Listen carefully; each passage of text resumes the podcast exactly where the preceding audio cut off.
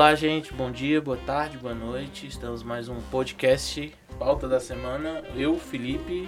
Eu, Juliana Francisca. E hoje temos um convidado especial, Carlos.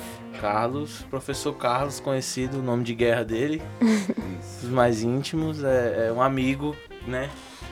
Que uma paixão me trouxe e eu descobri que, que outra paixão nos envolve também. É o futebol, a gente se conheceu através dos rachas de domingo. Não, não, não só dos rachas de domingo, né? Quando eu fazia escolinha, ele já foi meu professor. Mas a gente virou bastante amigo nos famigerados rachas de domingo de Planaltina de manhã. Vão lá que é só sucesso lá. Mas enfim, uma paixão. Outra paixão também o Flamengo também que nos une. Mas hoje aqui a gente veio falar sobre outra coisa também, que é a política. E aí se apresente, Carlos, fala sobre o seu projeto, Legal. Bom, muito obrigado pelo convite, Felipe. Obrigado pelo convite, Juliana. Meu nome é Carlos Henrique Moraes, eu sou professor. É, eu sou professor da Secretaria de Educação do Distrito Federal. É, eu coordeno um projeto social que teve muita relevância no início dos anos 2000, que é um programa chamado Esporte à Meia-Noite. O Esporte à Meia-Noite ele foi criado em Planaltina no final dos anos 90 com o objetivo de combate à violência infanto-juvenil. E esse programa, durante muito tempo, ele teve um sucesso muito grande. Ele tem uma aceitação na comunidade, ele tem um trabalho muito bem representado na comunidade, né? Nós atuamos em comunidades periféricas, geralmente em comunidades que têm problema de envolvimento com jovens em conflito com a lei. E o programa ele tem a vertente de é, entregar para essa comunidade, apresentar para esses jovens a possibilidade de eles fazerem é, participarem de atividades esportivas, culturais e se socializarem com outros meios. Né? A gente apresenta para esses meninos, principalmente no horário de maior envolvimento com desses jovens, com questões de violência, com tráfico de drogas, né?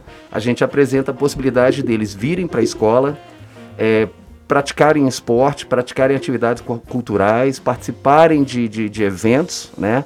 E assim a gente poder identificar desses meninos, quem são eles que estão envolvidos em problemas de conflito com a lei, e através dessa identificação a gente tentar agir.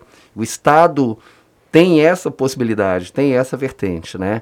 Durante muito tempo o programa ele teve como parceira a Secretaria de Segurança Pública do Distrito Federal, quem coordenava o programa, junto com as forças de segurança, né? É, nós atuávamos com bombeiros militares, policiais militares, professores da Secretaria de Educação, servidores da Secretaria de Assistência Social, é, psicólogos.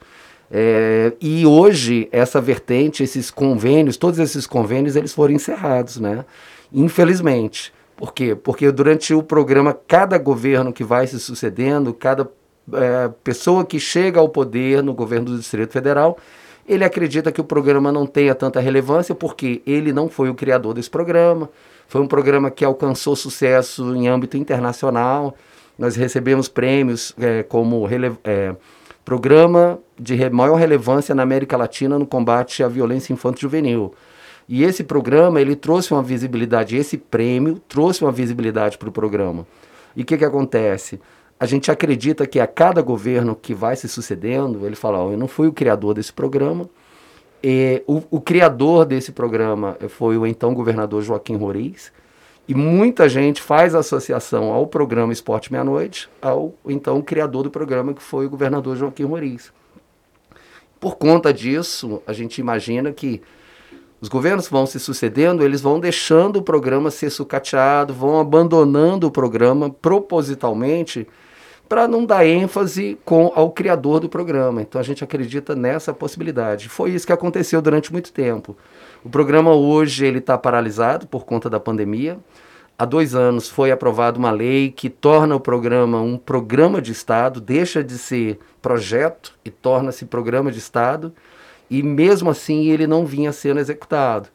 É, eu, como coordenador de um núcleo, um núcleo de muito sucesso é, em Planaltina, é, tanto eu como alguns outros colegas, a gente liderava um grupo que fazia pressão na Câmara dos Deputados, fazia pressão no Senado Federal, fazia pressão na, na Câmara Legislativa do Distrito Federal, né, para que a gente pudesse ter a, a condições do programa ser executado da, da, da maneira com que ele é previsto, né? E nem isso a gente conseguia. Bom, mas durante muito tempo a gente vem lutando, acredita que o projeto, o programa, ele tem uma perspectiva muito interessante dentro da comunidade, ele tem uma aceitação muito grande. É um programa que fazia cerca de, só o meu núcleo, 30 mil atendimentos ano, é, dentro de uma comunidade periférica, de uma cidade periférica do Distrito Federal, com índices de violência infanto-juvenil extremamente alto, né? Eu fui me especializar nessa área de, de combate à violência. Acabei me tornando membro da, da Academia da Anistia Internacional. É, esse projeto ele foi escrito, é, a gente transcreveu ele e enviou para a Anistia Internacional, foi aceito. Acabei me tornando membro da academia, né? E através disso a gente conseguiu a, a possibilidade de formalizar outros convênios. E durante muito tempo a gente ofertou para aquela comunidade cursos de qualificação profissional. A gente abriu porta para da escola, as portas da escola para outras outros personagens dessa dessa comunidade, né? Como por exemplo a mãe desses meninos que a gente atende, né? A gente começou a identificar que grande parte desses meninos eles eram frutos de um lar eles eram oriundos de um lar onde, na maioria das vezes, a mãe é a mantenedora da família, é a única que trabalha dentro de casa, é a única que tem uma renda mínima que seja, e na maioria das vezes essa renda dessa, dessa família, ela é oriunda de programas de transferência de renda do Estado, né? Bolsa Família, Bolsa Escola, Renda Minha, né? E o que, que acontece? A gente identificou que esse menino, sendo fruto dessa família, que é chefiado por uma mulher, é, a gente deveria trabalhar na qualificação profissional dessa mulher. Por quê? Porque durante muito tempo a gente percebeu que os jovens dessa comunidade, eles eram muito expostos ao tráfico de droga. Eles eram muito vulneráveis ao tráfico de drogas. Identificamos que meninos de 8, 9, 10 anos eram cooptados pelo tráfico de drogas para atuar na comunidade, para vender droga na comunidade. E o que nos trouxe algum um certo espanto, né? Falei, por que uma criança de 8, 9, 10 anos se submete a isso, né? Sabendo que ele corre um risco, risco de, de ser preso, risco de ser agredido, risco de ser morto, né? Como aconteceu. E a gente foi tentar estudar, tentar identificar as razões disso, né? E quando a gente conseguiu identificar as razões, que a principal razão que a gente percebeu é a questão socioeconômica, a família muitas vezes não tem o que comer em casa, e mesmo assim esse menino se dispõe a sair de casa e trabalhar com algo ilícito, né? Quando o Estado não oferta nada melhor para esse garoto, esse garoto se propõe a fazer isso. E o programa ele surgiu junta, justamente por essa, por essa perspectiva de ofertar algo para esse menino. Mas durante muitos anos, eu, particularmente, eu fui muito crítico ao programa. Porque o programa ele tem uma percepção assim, muito do que a gente chama paternalista. Essa criança vem, ele é assistido no horário de 10 horas da noite às 2 da manhã. Acabou ali, esse menino vai para casa e nos outros momentos do dia, a gente não tem contato nenhum com o garoto, a gente não tem nenhum tipo de alteração na perspectiva desse menino. E a gente percebeu que se você quer mudar a realidade de uma comunidade, você precisa fazer algo mais estrutural. Ou seja, a gente precisa mudar não só a consciência dessa, desse garoto, mas a gente precisa mudar a estrutura socioeconômica dessa família. E qual foi a nossa percepção? Que a gente teria que mudar essa perspectiva socioeconômica da família através da mãe dele, da mulher. E formalizamos alguns convênios, e esses convênios foram suficientes para a gente qualificar quase 3 mil pessoas. Qualificar em cursos, de, de, cursos profissionalizantes, cursos de baixa duração, mas cursos que têm uma perspectiva interessante no mercado de trabalho. Por exemplo, a gente formava manicures, a gente formava cabeleireiras, a gente formava massagistas, cuidadoras de idosos, a gente formava recepcionistas, né, porteiros. Então a gente formou, qualificou quase 10% da comunidade onde a gente vive, né? 10% de um bairro que tem 10 mil habitantes, a gente chegou a qualificar é, só dentro desse bairro quase 1.800 pessoas. No total, a gente chegou a qualificar 3 mil pessoas na cidade de Planaltina, na cidade satélite de Planaltina. E foi algo assim muito significativo para a gente, né? É, começou a atrair atenção, pessoas querendo saber o que, que a gente tinha feito. A comunidade, ela tinha índices, em 2011, ela tinha índices de mortalidade infanto-juvenil das mais altas, é, não só de Planaltina, do Brasil, mas assim, das mais altas do mundo. A gente começou a perceber que, assim, você tem uma comunidade de 10 mil habitantes, tem 58 homicídios por ano, se você for fazer uma perspectiva em cima de 100 habitantes, 100 é, é, homicídios por 100 mil habitantes, a gente tinha uma taxa de 580 homicídios por 100 mil habitantes. E a gente começou a pesquisar e foi ver que não tinha nenhum caso na história do Brasil que tinha essa taxa de homicídios, de 580 homicídios por 100 mil habitantes. E a gente identificou que só em 2011 só existiu essa taxa de homicídio em dois lugares no mundo. Um em Alepo, na Síria, e o outro em Mossul, no Iraque, que estava tendo guerra civil. Caraca. E isso assustou muito a gente. A gente percebeu que você mora num bairro, você mora numa comunidade de 10 mil habitantes, que tem 58 homicídios por ano, é uma taxa altíssima. Para você ter ideia, é, na época existia confronto no Rio de Janeiro, numa, na comunidade da favela da Rocinha. Favela da Rocinha, por 100 mil habitantes, não estava morrendo 12.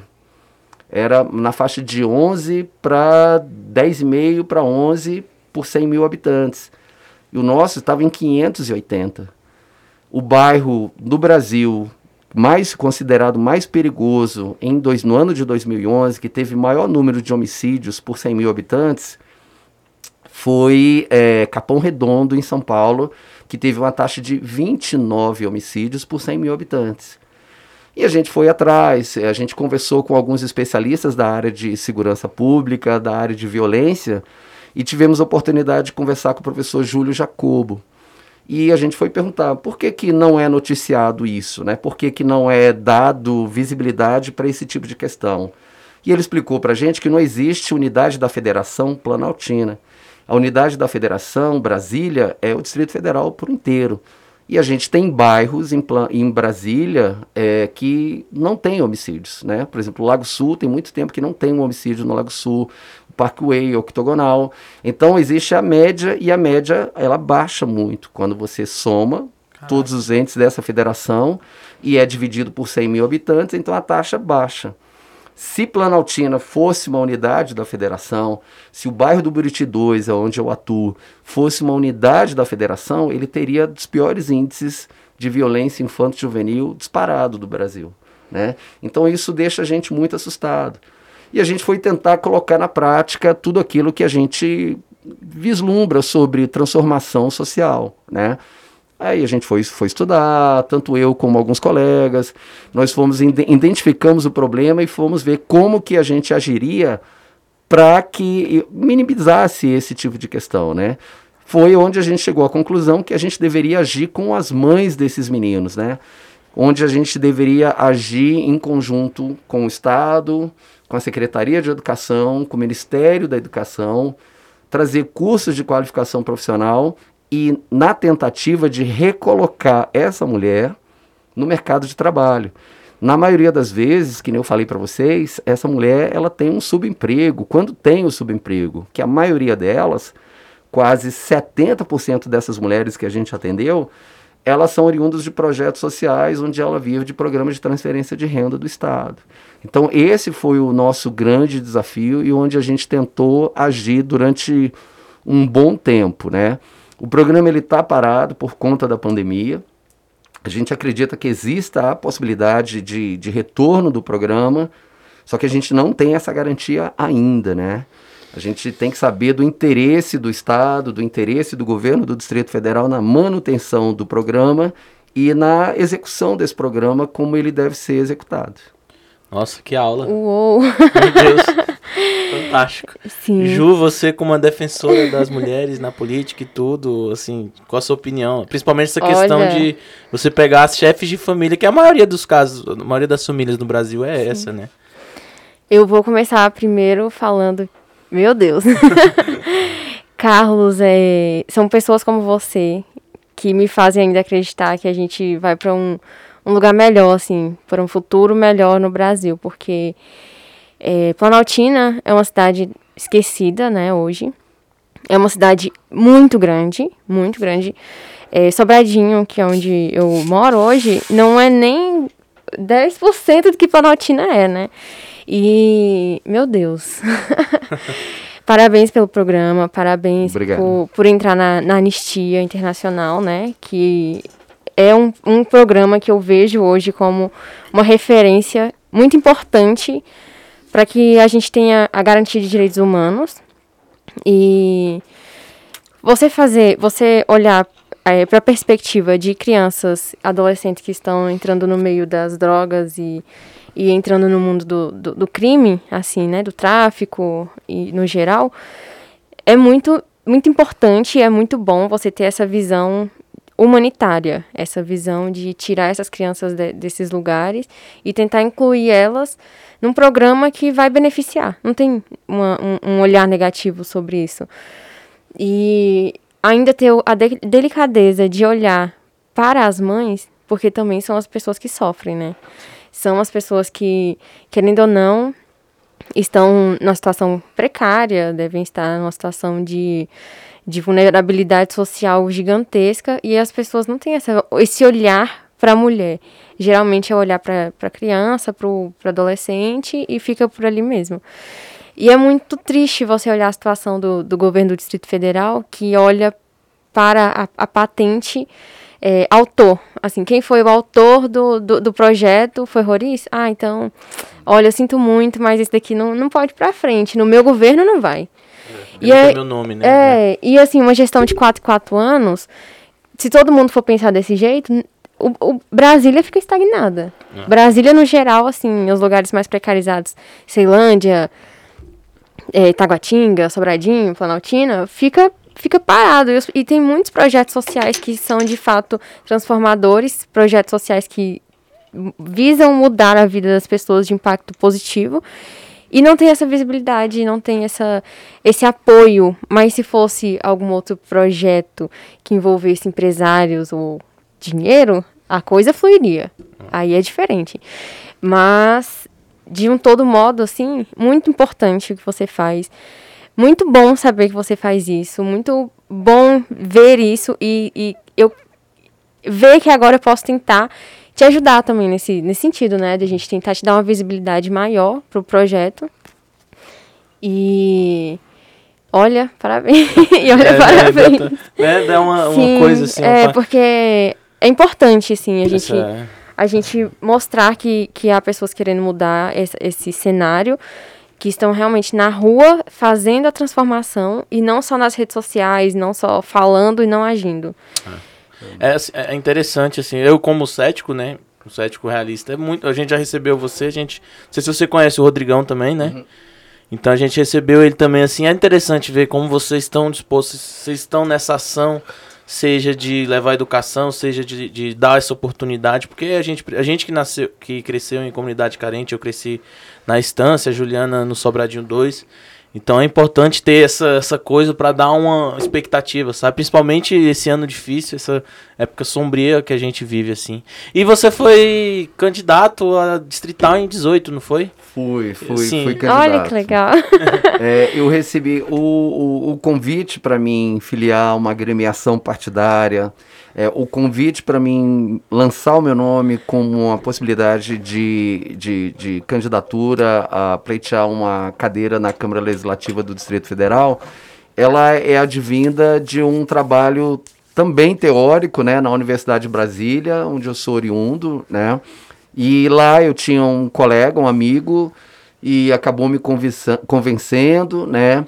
Me apresentou é, outra pessoa ali dentro, que essa pessoa acabou sendo eleita, né? O Fábio, o Fábio Félix, né? Que é do mesmo partido que eu, pessoal. E através dessa, dessa, dessa perspectiva, né, de, de lançar uma candidatura, de expor o trabalho que eu, que eu faço, né, é, surgiu esse convite e eu, bom, no, a princípio recusei. É, a minha parte na política, eu, eu me considero alguém sempre que teve essa vertente política muito, muito forte, né?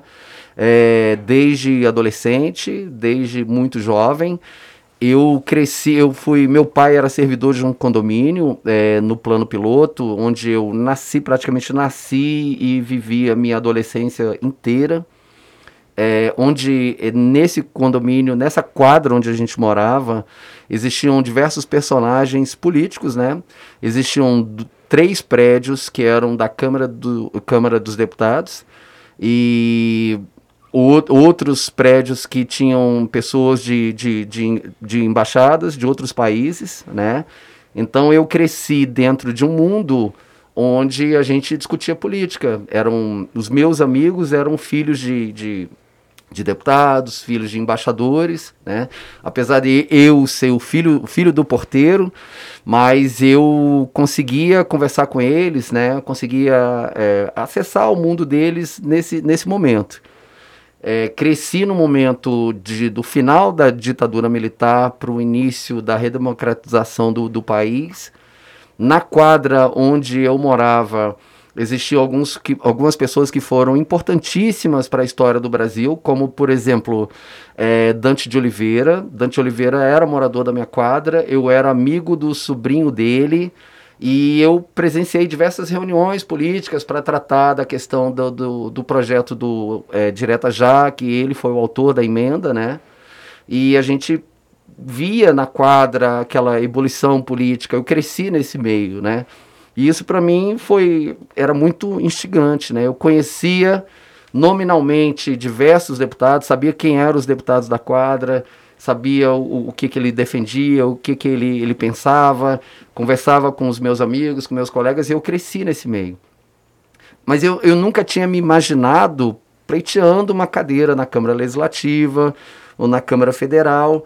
É, a minha participação política sempre foi no âmbito da, da, discussão teórica, do engajamento político, e vamos apoiar alguém, vamos fazer participar da campanha de alguém. Eu sempre achei isso muito salutar, né? Você morar num país que tem essa vertente democrática, né? De você participar de uma campanha. Recebi o convite, achei interessante a possibilidade, a princípio reneguei, é, disse que não, não queria. Mas por fim acabei aceitando. Um dos grandes objetivos também era defender o projeto, o projeto que eu, que eu trabalho, que eu coordeno, né? E a ideia de defender esse projeto me animou bastante, né? Alguns colegas, o argumento que me convenceu a vir candidato foi o seguinte: Carlos, pensa você que já faz tanto pelo programa, que já faz tanto por essa comunidade, imagina você se você tiver a possibilidade de ter uma cadeira na Câmara Legislativa. O quanto mais você poderia fazer, dar visibilidade para isso. E a, nossa, a minha perspectiva era de realmente fazer isso, né? Lançar uma candidatura, dar visibilidade ao programa Esporte à Meia-Noite, conversar com as pessoas, explicar para as pessoas o, o que era o programa Esporte Meia-Noite e o que eu gostaria de, de, de fazer no programa Esporte Meia-Noite. A gente tem ainda algumas metas, alguns objetivos, né? A gente acredita que pode ajudar muito. E lancei uma candidatura, foi uma experiência muito interessante. Acredito que não vai se repetir novamente, né? É, pretendo não lançar a candidatura novamente, mas foi uma experiência muito legal. Desgastante fisicamente, emocionalmente, mas foi uma experiência muito, muito legal que eu sugiro que todos tenham, né? É muito fácil a gente criticar, falar assim: ah, você, aquele deputado é um corrupto, é um... mas você não se envolver, não ir, né? Aquela pessoa só é candidata porque ela quer um benefício próprio, ela quer uma propina, ela quer algo. É muito fácil a gente ficar do lado de fora criticando, né? Sim. A gente precisa ter essa possibilidade de, de repente, ter coragem, né? De, de lançar seu nome, expor o seu nome é, expor o seu trabalho, o que você faz, expor o seu pensamento, né? É, eu acredito, a minha, no meu entender, a, a grande possibilidade foi essa exposição. Você se expõe muito quando você é candidato, né? Quando você lança o seu nome. Você fica muito exposto a comentários, é, é, a, você fica muito exposto a pessoa a julgamentos, né? Uhum. Mas eu acredito que o julgamento foi, foi bem interessante. Eu tive algumas respostas muito interessantes. Na própria comunidade que eu atuo, é, essa semana completou, completou 15 anos que eu atuo na mesma comunidade, né? É, essa semana é, foi um momento bem, bem bacana para mim. Eu gosto muito daquela comunidade. Na comunidade, o meu trabalho, apesar de ter toda uma aceitação, todo um respaldo, todo um respeito perante a comunidade, a candidatura já não teve, né? Por quê? Aí a gente foram algumas decepções que nós tivemos, né? Famílias que nós atendemos durante muito tempo quando a gente chegava nas casas dessas famílias para apresentar, apresentar meu nome, falo assim, olha, suas propostas. Isso, eu sou candidato, a gente tem uma ideia de fazer isso, isso. Quando a gente chegava, a maioria dessas famílias, a gente já observava que eles já já tinham um candidato, é, geralmente um candidato de renome, um candidato empresário, um candidato que tem um poder aquisitivo considerável. É dono de alguma empresa. Exatamente né? isso. E a perspectiva deles era votar nesse candidato e esse candidato ganhar e conseguir através disso um benefício, né? Ser um emprego, uma vaga numa empresa, né? E a gente começou nesse foi um pouco frustrante para mim perante a, a, minha comunidade, né? A comunidade que eu atuo, né? Não foram poucas as vezes em que a gente ia, chegava lá, a pessoa atendia a gente muito bem, falava assim: Ô oh, Carlos, eu adoro você, você é uma pessoa tão bacana, mas eu, eu pretendo votar em Fulano porque ele prometeu pra gente um emprego pro meu filho, um emprego pro meu marido, uma colocação para mim, né? E essa colocação nunca veio, né? Mas a pessoa ela, ela não tem uma perspectiva e quando ela recebe. Ela vai confiando, né? Exatamente. É. Quando ela recebe uma proposta dessa, né? E geralmente ela, ela vota, né? E assim, ela é muito sincera ali. Eu, eu percebi que os eleitores ali da comunidade, eles são, eram muito sinceros. Apesar de iludidos, mas eram sinceros. Eles falam assim: olha, Carlos, gosto de você, você é uma pessoa. Foi muito bom para minha família o trabalho que você fez, mas eu vou votar em Fulano porque Fulano me prometeu algo. E assim, eu não tinha proposta para fazer para ele individualmente. Né? Nossa proposta era coletiva, usar a educação como ferramenta de transformação social para aquela comunidade. Né? E é exatamente essa possibilidade que movimentava a gente, né? aquele sonho de transformar aquela comunidade ali do bairro do Buriti 2. A gente tinha uma proposta, é, eu fui conhecer outros bairros fora do Distrito Federal que foram transformados, né? Eu cheguei aí no Rio de Janeiro conhecer, é, ver o que, que eles fizeram com um bairro que hoje chama Carioca, né? E eram, eram bairros, um bairro antigo, casas antigas, e eles, é, eles desfizeram todo o bairro, tiraram os moradores, colocavam os moradores em outros, alocaram essas pessoas em outros lugares, construíram um, um bairro mais moderno, com apartamentos, com, com praças, transformar o lugar num lugar mais digno de se viver, né? Era uma favela, deixou de ser favela. Esse processo de desfavelização, como eles falam lá no Rio de Janeiro, aconteceu. E foi algo assim que eu gostaria muito de, de trazer para a comunidade essa perspectiva, né? E o que que, no nosso entendimento, nosso modesto entendimento, o que que acontece? O bairro do Buriti 2, esse bairro que a gente atua, ele tem um nome pejorativo, chama Pombal. Por que Pombal? Porque são casas muito próximas uma das outras. É uma casa de 70 metros quadrados dividida em duas. Ou seja, a cada, cada família recebe 35 metros quadrados.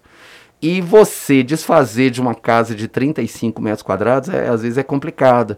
E a gente percebeu que a, a, a pobreza, a miséria, ela acaba se perpetuando. Muitas pessoas receberam essas casas no início, no, no meados dos anos 80, elas continuam, as mesmas famílias continuam, algo, poucas casas tiveram melhorias, né? Grande parte das casas, elas permanecem do mesmo, do mesmo modo como elas foram entregues. É, as pessoas que estão ali estão em condições de precariedade, é, isso é evidente, é, é óbvio, né? É o único bairro do Distrito Federal onde a polícia, as forças de segurança, elas não, elas não andam é, a pé, não andam de forma tranquila dentro do bairro, porque o tráfico de drogas é algo assim muito, muito impregnado até na cultura da comunidade. Vou dar uma prova para você. No começo a gente começou a observar que alguns meninos e meninas eles tinham tatuado no braço é, três letras, né? CMM, né? E a gente, daquilo que trouxe, eu falava, CMM, né? O que, que é CMM? Falou, não, é a sigla do bairro. E eu, hum, mas é o quê? É CMM, crime, morte e maldição. Eita. Então isso é muito muito forte na comunidade. Eles eles picham os muros, né, com esses dizeres CMM. O bairro cresceu. É, a gente a gente nota que o bairro ele ele não cresceu para fora, ele cresceu para dentro. É, os jovens do bairro do Buriti 2, eles declararam guerra ao mundo. Então, assim, é. eles têm rivalidade com o bairro vizinho, que chama Jardim Roriz.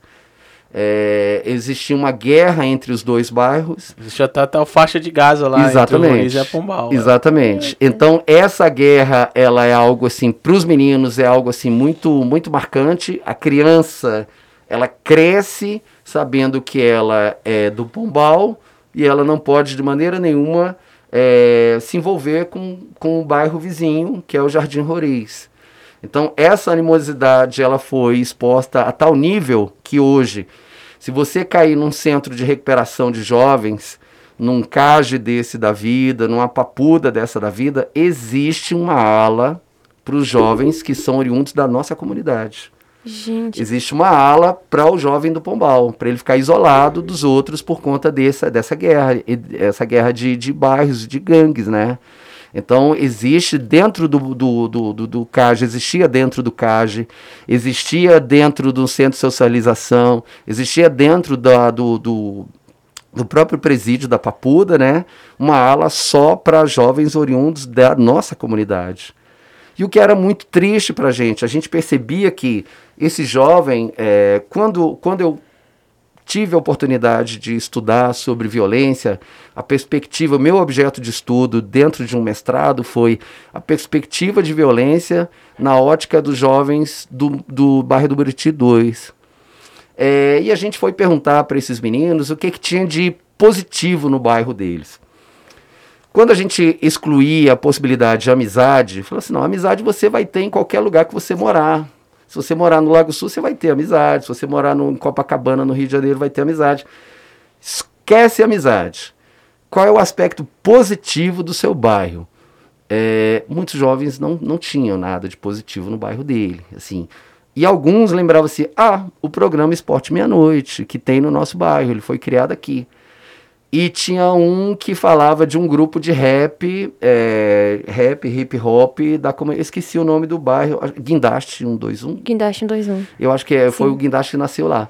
E eles falavam do Guindaste, né? E ele falava assim, mas tirando isso, os jovens da comunidade não tem nada de positivo do bairro, nada.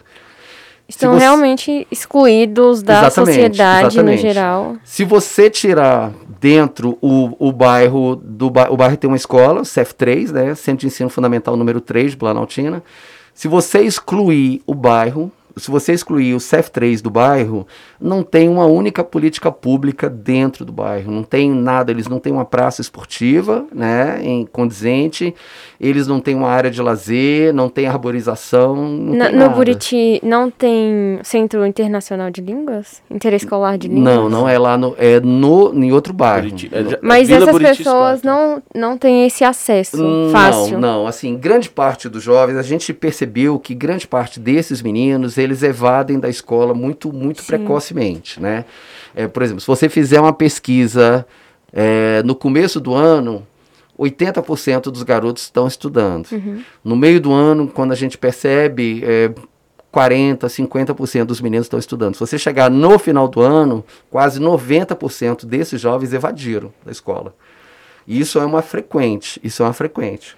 Então, assim, a escola para esse garoto, ela é simplesmente uma obrigatoriedade, porque ele está é, a idade, ele está na idade escolar, mas a gente percebe que o número significativo deles não conclui o ensino fundamental. Uhum. Eles têm que trabalhar muito cedo, e aonde eles vão trabalhar é no tráfico de drogas, quando, quando muito, né? E como que está a situação da pandemia nesse período pois na é. comunidade? É, essa é uma situação que, que preocupa muito a gente, né?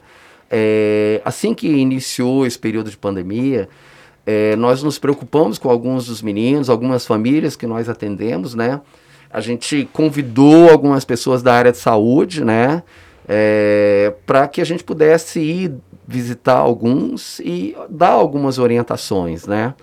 E a gente ficou muito surpreso, assim, é, com, com, a, com a carência dessas pessoas, né?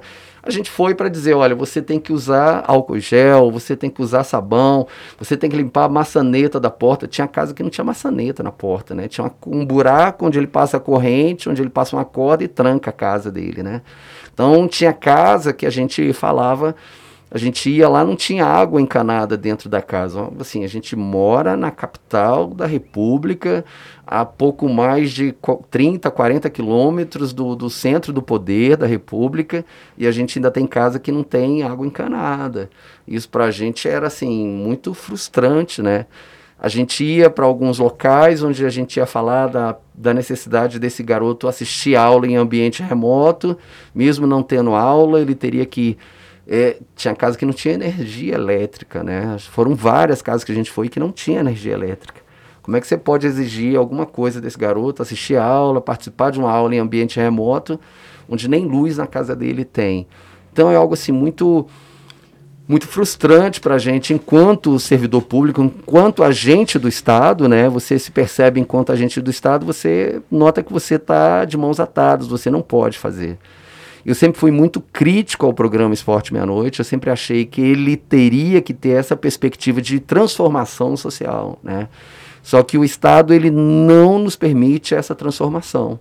É, o Estado prefere que a gente tenha essa visão mais paternalista. Receba esse menino de noite e esse menino ele seja acolhido pelo programa, seja acolhido no ambiente e posteriormente ele vai para casa e ele continue fazendo o que ele está fazendo durante o dia.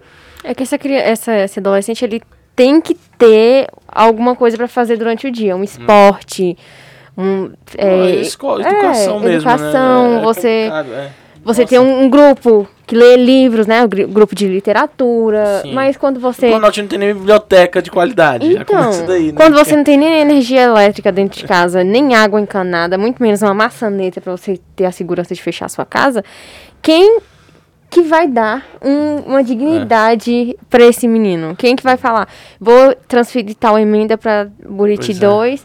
porque a, a, a comunidade está precisando. Ninguém vai fazer. É, a gente entra na perspectiva do, do A gente vai entrar já para tentar uhum. né, emendar. É, a perspectiva do governo, né? No caso do Poder Executivo, de dar, liberar apenas 200 reais o novo auxílio. 150. 150 é, reais, você dá pra fazer o quê? Né? Você tem que pagar uma conta de luz, assim, um dos mais. É, é, tá caro agora, Entendeu? Agora tá... 80 reais a mais, né? Botando assim bem por baixo. Hum. Aí só aí já foi conta de luz. Aí você tem que fazer a cesta básica. A cesta básica hoje não é menos que 80 reais também. Só aí já deu 160. Aí você bota água, bota. Internet, né? luz. Entendeu? Tudo, e aí assim. é meio complicado. A realidade é cruel, assim. Enfim. Hum. Vamos, vamos prosseguir, vamos pra pauta, né? Essa semana do que aconteceu. Assim, muita coisa essa semana. Muita coisa, a gente, eu vinha conversando no carro, assim. Acho que o de mais interessante para agora, acho que tá mais na memória de ontem mesmo, encontro de Lula com FHC, né? Sim. Assim, qual, assim, eu, eu vinha conversando com o Carlos, né, sobre isso, qual a opinião dele sobre, sobre esses acordos, e ao mesmo tempo também já emendando, é a questão do Bolsonaro, a gente descobriu uma nova cepa essa semana, e ela foi justamente pro Maranhão. E justamente no Maranhão, nosso querido presidente da República foi fez um, uma, né, fez uma aglomeração fez um showzinho lá, sem máscara e tudo, enfim. Queria saber mais da, da Ju também, do Carlos também, sobre, essa, sobre esses fatos recentes. Pois é, eu não, eu não sei se é coincidência ou é proposital, ou faz parte da, da do projeto que ele tem, né? É justamente no estado onde foi descoberta uma nova cepa, a cepa indiana. É, existe a, a, a preocupação dessa cepa ser é disseminada dentro desse, desse estado, vir, ser disseminado no nosso país, justamente Nesse ambiente, nesse local, ele faz uma aglomeração. A aglomeração é essa que ele faz reiteradamente, é, propositalmente, é, sem máscara, sem distanciamento social, sem respeito algum pelas orientações da Organização Mundial de Saúde.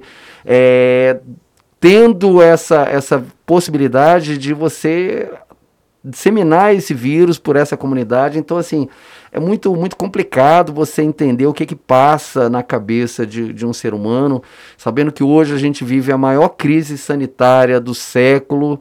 É, a gente já passa de mais de 400 mil mortos. Nós estamos caminhando para meio milhão de pessoas que morreram no nosso país. Podemos chegar a um milhão de pessoas mortas até o final do ano. Isso fora a subnotificação, que isso é algo assim muito muito visível, né?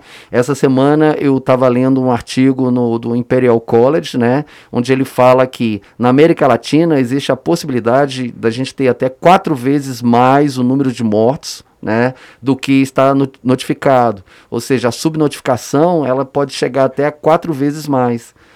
Existe a perspectiva da gente já ter alcançado mais de um milhão de pessoas mortas no Brasil por, pelo vírus e não foi notificado porque não foi identificado. Mas de toda maneira a gente percebe que o Estado, o governo federal, ele, ele, ele tem se omitido e a única conclusão que a gente pode chegar, que eu, enquanto cidadão, posso chegar, é que essa omissão ela é proposital. Não, é, não, há, não há mínima possibilidade da gente entender que ah, não, não sabia, desconhecia. É, a gente já tem mais de um ano de, de pandemia declarado no mundo, né? E nesse um ano já, já era possível é, uma mudança de, de, de atitude, uma mudança de comportamento, né? ter sido criado um paradigma novo. Falou assim: olha, a gente apostou na imunidade de rebanho, a gente apostou em remédios que não mostraram se não se mostraram eficientes, né? para o combate, então a gente vai mudar essa perspectiva. A gente vai adotar outros protocolos, a gente vai adotar outros modelos de, de combate à, à pandemia, e a partir disso a gente tem uma, uma mudança por completa. Não, não acontece, a gente não percebe isso. E a única conclusão que eu consigo chegar é que é, é proposital isso, né? É proposital. Ele apostou em algo que não se mostrou eficiente e ele mantém essa aposta. Ele jogou como se ele tivesse jogado todas as fichas na imunidade de rebanho, num remédio com uma cloroquina que não se mostrou eficiente, e mesmo assim ele mantém essa aposta, ele mantém essa aposta, né? Sim. É complicado, é. né? Parece que assim, ele se ele reconhecer que estava errado vai ser o fim do mundo, né? É. Eu acho que ele continua nessa, nesse discurso para poder, não, eu vou continuar aqui até o final porque eu já comecei lá atrás, então vamos deixar a merda fluir, né? E tanto que ele não pode mudar o discurso dele agora, já que todos os apoiadores dele veem ele, isso, né? comprou isso, vê ele desse, dessa forma. E ele mudar agora seria convincente. Ele, fala, ele iria falar, a CPI me mudou. Mas ou... aí, que, aí que tá, tipo, ele já, desde, o, desde 1 de janeiro de 2019 para hoje, ele já. O tanto de contradição que ele mesmo já fez ao decorrer do governo. Teve o apoio do Centrão, que ele falou que não ia fazer o governo de coalizão. Teve. Enfim, teve N coisas. Teve Sim. a questão do, do, do, Ministério, teve a questão do Lava Jato, teve a questão. N promessas de campanha que a gente está lá no programa dele e hoje não se con concretiza. Entendeu? Então, por que que na situação mais grave ele não, não, faz isso? Entendeu? Isso que eu questionei. E aí já dá para até emendar com a questão da CPI. A gente teve a declaração do. Teve Weigarten semana passada a gente não teve podcast, né, para comentar. Sim. Eu, pela primeira vez na história, eu achei que ia ver alguém saindo preso na CPI. Sim. Pipocaram, né, desculpa a palavra, mas né, o Aziz segurou a onda. E depois teve ainda o Ministério da Relação, ex-ministro das Relações Exteriores, que me falha a memória Ernesto agora. Araújo. Ernesto Araújo. E teve o... A, a, desculpa, eu, eu, sou menos crítico, né, eu tento ser uma... Mas assim, o cinismo do Pazuello durante a comissão. Sim Entendeu? Chegou. Cazuela a- foi na é, terça-feira, na quarta-feira. Dois e dias depois de- ele foi na quinta-feira novamente. Dois dias de oitiva, assim. Então, assim, eu che- eu cheguei a ficar abismado com as declarações dele, e os senadores governistas indo lá colocando declaração de um ano atrás sobre a questão da cloroquina. Enfim, foi. Foi, é, a par- de- depois que o é, Van Garten, né? Foi essa Van semana? Garten, Sim. aham. Ele foi essa semana. é, todo todo a- a- as- os veículos de imprensa fizeram um, um aparato, assim, um estudo em cima do que ele falou, de todos os depoimentos, e tiveram 14 mentiras. 14 mentiras comprovadas, com vídeo, com falas, documentação. Fora os que não tem, né? Então, assim, você ir para uma CPI que você está sendo investigado e mentir, É. você já. já e, e com o habeas corpus, né? Que ele poderia sair dali sem ser preso.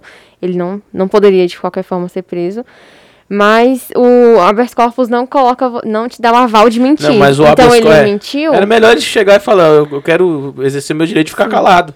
E Nem isso ele, ele ousou Ele- fazer, né? Ele assim, falou tudo e- que ele queria. E aí você falou, a gente pode chegar a um milhão de mortes até o final do ano, mas quem vai ser responsável por isso? Entendeu? Tem que ter um res... Tudo bem, eu não, não isento prefeito e governador também, que tem as culpas deles.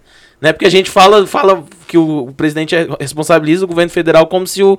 Tem gente que tem essa pilha, né? De falar, ah, mas os governadores roubaram, não sei o que. Não.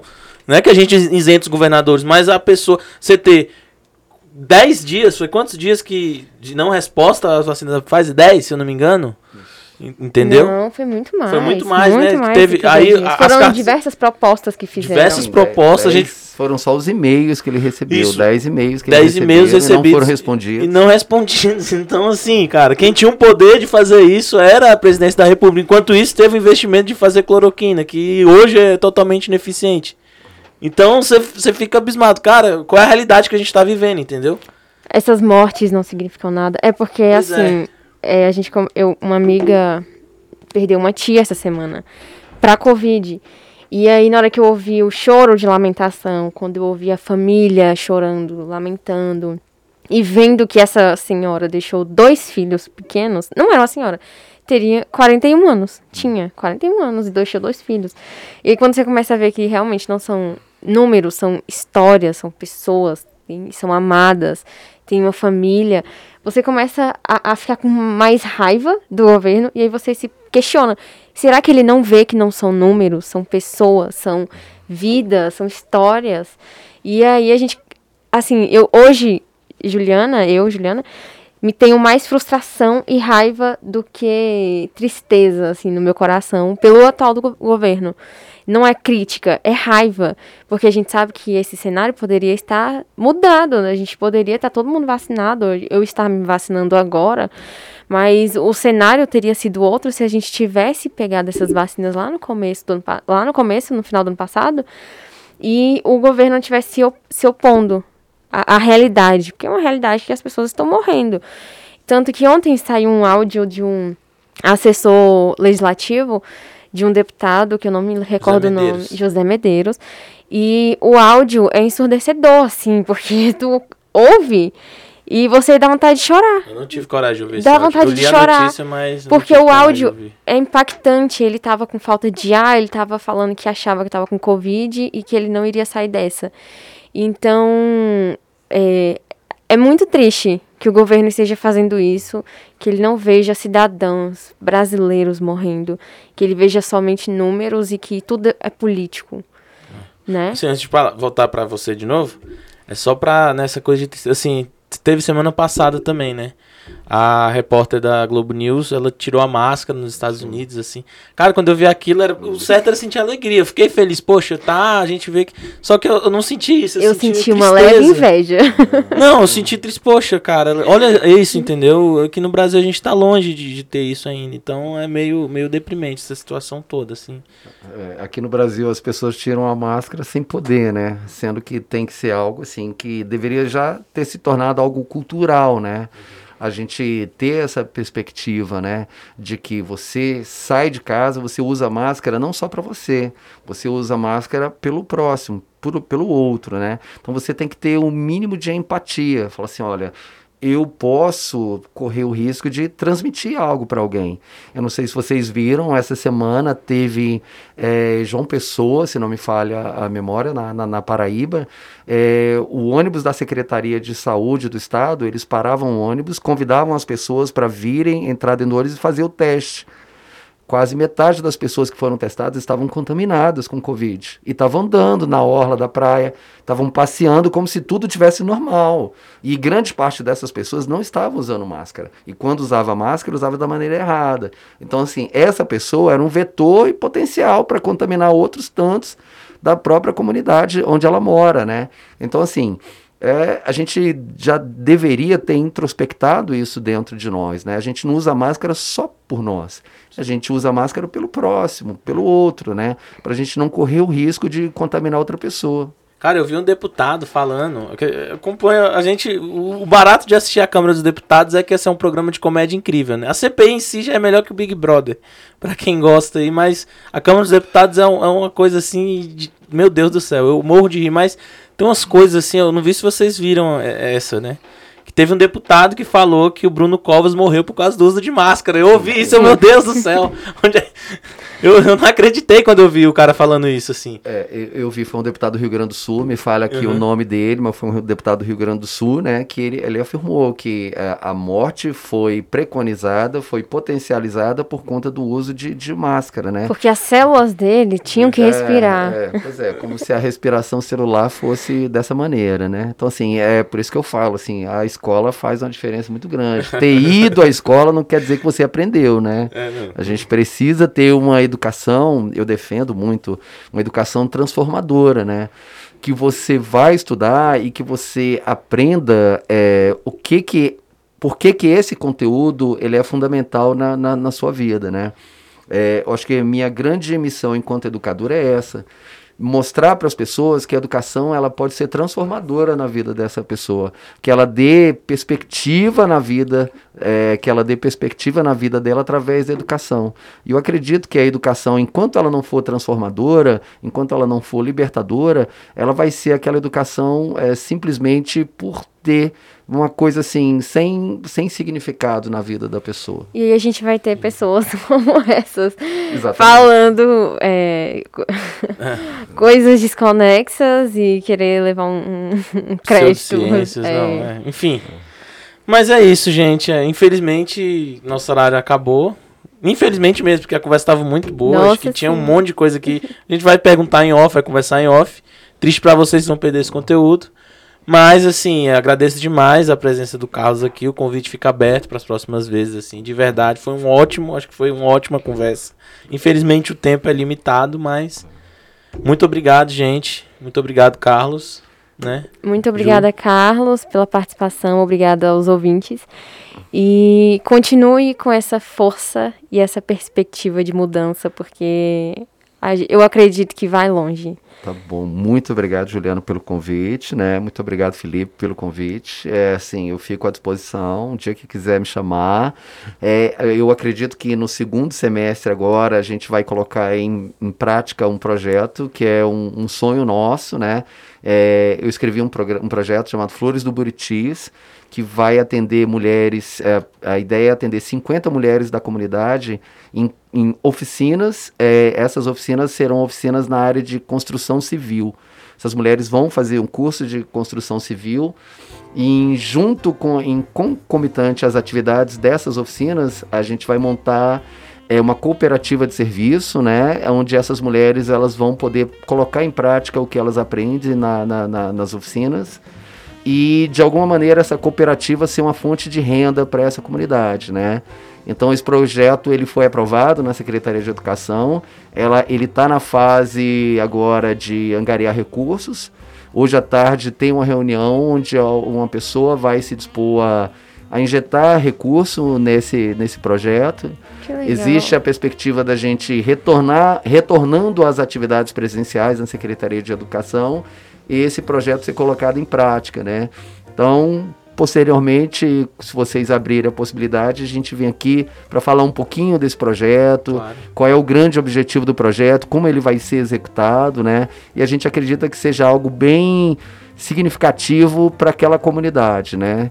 E de antemão já agradeço muito o convite e muito boa sorte para vocês no, no projeto do podcast de vocês, tá bom? Obrigado, muito, obrigada. muito. E as portas estarão com certeza abertas, abertas. para você. Até a gente, depois a Ju, né, que ela tem essa pauta feminina e tal, poder participar também, né? Eu acho que Legal. o convite pra gente poder ir e tal dar nossa Fazer, contribuição de alguma é, forma, assim, apesar Fazer da gente parte. Né, ser bastante ocupado, assim, a vida, enfim. Mas é isso, gente. Muito obrigado. Muito assim, obrigada. Uma, hoje foi uma aula, não foi uma conversa, foi uma aula, foi assim. Foi uma aula e eu agradeço Muito ao obrigado. Carlos. Obrigada. É tchau, tchau. Eu que agradeço. Tchau, tchau.